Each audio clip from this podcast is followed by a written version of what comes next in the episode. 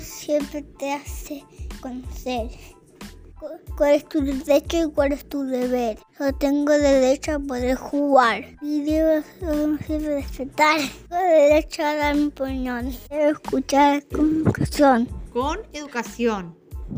Tengo derecho a vivir en paz. Ser amigo no debo pelear. Yo tengo derecho a la educación. A la educación. A la educación.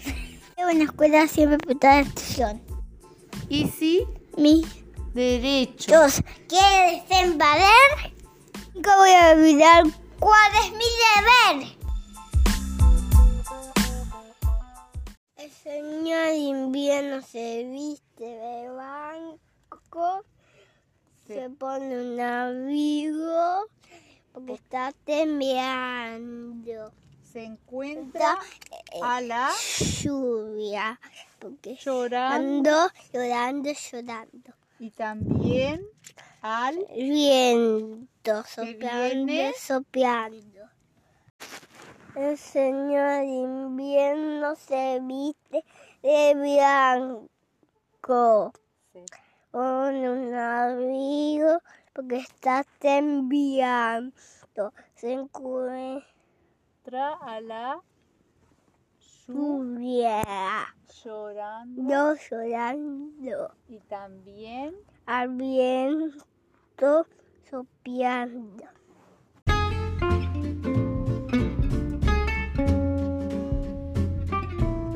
El señor invierno se viste de blanco, se pone un abrigo porque está temblando, se encuentra a la lluvia, llorando, llorando. El viento, también? y también al viento está soplando. Tengo un auto viejo y se me llegó un pato. El señor de invierno se viste de blanco, se pone un abrigo porque está temblando. Se encuentra la lluvia llorando, llorando. también Y también se encuentra viento y ¿Que ya viene? viene soplando. ¡Tan, tarán! Señor invierno se viste de blanco de abrigo porque está temblando. Se encuentra a la lluvia llorando, llorando. También al viento y anda soplando. El señor invierno se viste de blanco. se Pone un abrigo porque está temblando. Se encuentra la lluvia llorando, llorando. Y también al viento y viene soplando. ¡Tan,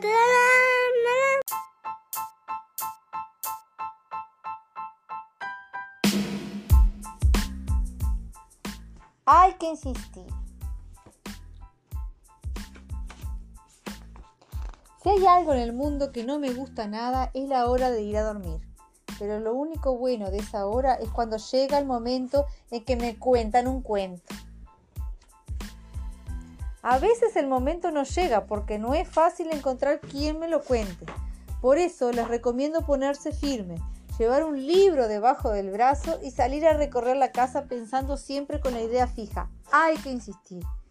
Siempre el primero que veo es a Pimpo. A él sí le gusta acostarse temprano. Está en su cucha, hecho un rollo. Mira como para saludar, pero está a punto de dormirse. ¿Me contás? Le pido a mi papá, que está lavando los platos. Justo ahora, imposible. Hoy me tocó lavar y tengo todas, toditas las manos enjabonadas. Mañana, Pipe, mañana te cuento. A mamá esta vez no le pido porque está corrigiendo unos exámenes para llevar mañana tempranito y le falta un montón. Pero igual sigo buscando con la idea fija. Hay que insistir. Justo mi hermana Mica está mirando tele y allá voy. ¿Me contás, Mica? Le pido. Pipe, acabo de llegar. Hace un frío bárbaro y recién estoy cenando. ¿Tiene que ser ya mismo? Me pregunta Mica. Mejor mañana. Mañana te cuento. te lo prometo. Ya me imaginaba, es un egoísta, siempre tiene un buen motivo para no contarme nada. Hay que insistir, salgo con la idea fija y sigo mi camino. Nacho, mi hermano más grande, es seguro que me cuenta. Siempre está arreglando la computadora y es lo más grande que hay. ¿Me contás? Le pido. Mira, Pipe, dice, tengo toda la computadora desarmada. Perdí dos cables fundamentales. La máquina no reconoce la tarjeta de memoria. No encuentro el puerto USB ni la conexión del teclado y tampoco la conexión de la impresora. Estoy complicadísimo. Si no, si no hay ningún problema, te hubiera contado el chancho con todos. Qué lástima, sí, me falló. Nacho, estoy frito, pienso, estuvo a punto y justo me iba a contar el chancho contó, que es uno de mis cuentos favoritos. Con mi hermano más chico no se puede contar para nada. Dicen que cuando crezca va a ser más divertido, pero por ahora es un desastre. Solo llora, come y duerme. Hay que insistir. Continúo pensando con la idea fija, pero ya no queda nadie en casa a quien pedirle y se está haciendo tarde. Pero cuando menos lo pienso, bien, tengo una idea. Ya sé a quién es pedirle. Puedo probar con los personajes de mis cuentos y por suerte conozco unos cuantos. Tomo impulso y allá voy. Caperucita Roja, ¿me contás? Si no tuviera que llevarle las compras del súper a mi abuela, te contaría. El licor de menta, las manzanas, los tres kilos de yerba, las dos latas de atún y tres duranos en almíbar, el pan, la verdura y el chocolate para mí pesan bastante. Tengo que cruzar el estacionamiento, caminar dos cuadras. ¿No querés ayudarme con las bolsas? Por las dudas te recomiendo pasar a otro cuento, porque me comentaron que en este anda un lobo y dicen que no es de confianza. Gracias, no te preocupes, conozco muchos cuentos. Ya sé, sí, los chanchitos, como son tres, alguno tiene que tener tiempo para contarme, aunque sea un cuento cortito. Hay que insistir. Pienso con la idea fija y salgo a la búsqueda de los tres. Qué mala suerte, justo cuando los encuentro estaban todos metidos en la casa de paja. Y el lobo, que no sé si era el mismo que me dijo Caperucita Roja, pero tenía una cara conocida, estaba en la puerta y gritaba como un loco, soplaré, soplaré, y la casa derribaré. Creo que esta vez no voy a insistir. No es el mejor momento para que me cuenten. Tampoco me acuerdo del teléfono de los bomberos y ni siquiera sé si un lobo que grita y sopla es un caso para bombero. A la bella durmiente no le pido, porque seguro que si no está dormida, se hace la dormida. Nunca me cayó muy bien esa bella. Pinocho es demasiado mentiroso, y a lo mejor me dice que me cuenta y después no me cuenta nada. Voy a probar con un dragón. Lo vi en un cuento y justo estaba dispuesto a ayudar. ¿Me contás?